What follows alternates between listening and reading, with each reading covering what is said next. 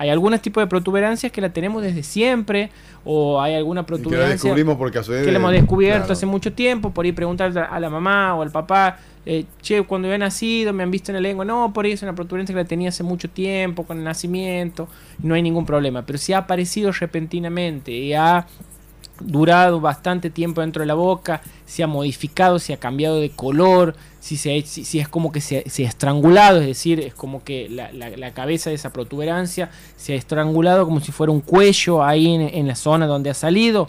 Eso es un signo que nosotros tenemos que tener en cuenta. Por ejemplo, dientes flojos de repente. Nosotros teníamos una dentadura perfecta, nos cuidamos y de golpe los dientes se empiezan a mover y se ponen muy flojos en cuestión de poco tiempo. Diente flojo. Diente de flojo. De repente. De repente. Es decir, por ejemplo, si nosotros tenemos una lesión periodontal o una, una gingivitis, una periodontitis, sabemos que con el tiempo se van aflojando un poquito los dientes, van perdiendo ese tejido de sostén. Pero es algo que ha ido ocurriendo con el tiempo. Es decir, uy, che, mira, yo veo que está moviéndose de a poquito. Y al año vemos, che, se está moviendo un poquito más. No, me el odontólogo el odontólogo me ha dicho, che, Empecé a cuidarte las encías, empecemos a hacer un tratamiento porque va a seguir aflojándose.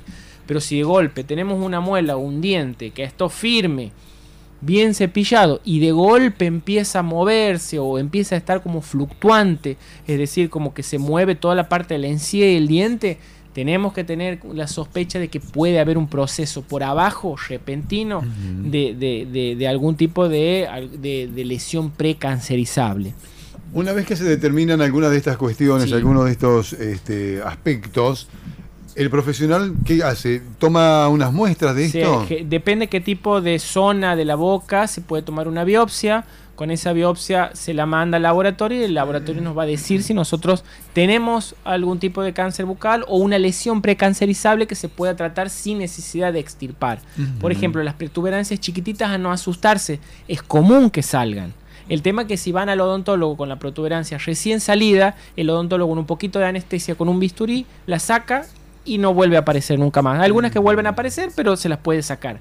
Pero si esa protuberancia queda durante mucho tiempo y empieza a contaminarse con placa bacteriana y ahí vamos también a los factores de riesgo. ¿Cuáles son los factores de riesgo? Si esa protuberancia nosotros le sumamos que el paciente es alcohólico o es fumador crónico, es decir, fuma mucho, eh, tiene mucho calor encima de esa lesión, es decir, si fuma el cigarrillo, el calor que ejerce, va a hacer que eso empeore mucho más rápido que si, por ejemplo, no fuera alcohólico o que si no fuera fumador. Por ejemplo, las lesiones que aparecen en el labio, que son muy comunes, ese, ese labio, visto que se descascara, que ese labio que se descarga, la famosa quelitis que nosotros siempre hablamos, puede deformarse y puede hacer algo un poquito peor. ¿Cuál es el factor de riesgo en ese caso? El sol el sol, el labio está muy expuesto al sol. Nosotros vivimos en una provincia donde tenemos calor la mayor parte del día y el sol nos castiga bastante duro.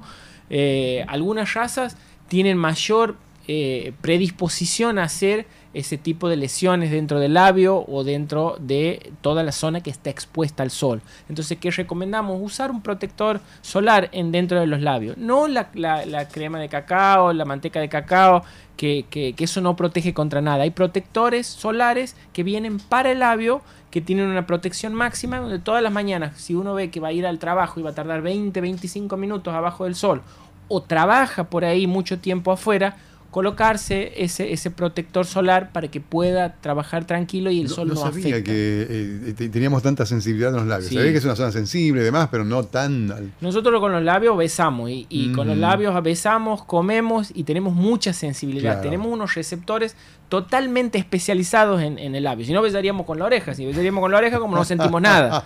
Entonces nosotros besamos, nuestros labios sienten, tienen receptores especializados donde hay mucha sensibilidad. Y esos, esos, receptores también son muy sensibles a cualquier tipo de factor.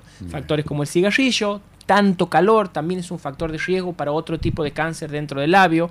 Eh, el, sol, que nosotros aquí vemos muchas eh, eh, lesiones precancerizables por causa del sol, trabajadores que, están 10, 8 horas en, pleno sol sin ningún tipo de cuidado. Entonces, a cuidarse mucho y más si, son personas que son muy blancas, las razas, los que son muy blancos son los que están más predispuestos. Hay estudios donde todos los, los, los, los hijos de inmigrantes europeos, italianos, españoles, tienen mucha cantidad o muy alta tasa de eh, formación de cánceres en el labio o en, la misma cáncer en la piel. Todos los sectores de la piel que están expuestas al sol, es decir, lo que es el pecho, lo que es la cara, lo que es la nariz, lo que es la frente, tienen alta tasa de incidencia esos tipos de cánceres que se produzcan por el sol. Increíble, increíble. Hay que estar atentos, señores, a cualquier em, elemento que nos genere algo que nos sorprenda en la boca. ¿eh? Lo importante, como, como te digo, es la autoexploración. La autoexploración, saber bien bien qué es la normalidad que nosotros tenemos en la boca. Agarrar el espejo y empezar a tocarnos, abrir la boca, sacar la lengua, fijarnos que, que no hay nada que sobresale dentro de la lengua. Si esa lengua, que nosotros tenemos surcos dentro de esa lengua, pero si esos mismos surcos no se han hecho más profundos o han cambiado de coloración en los carrillos, en la parte de adentro, abrirnos un poquito, fijar que no haya ningún bultito que, que sobresalga,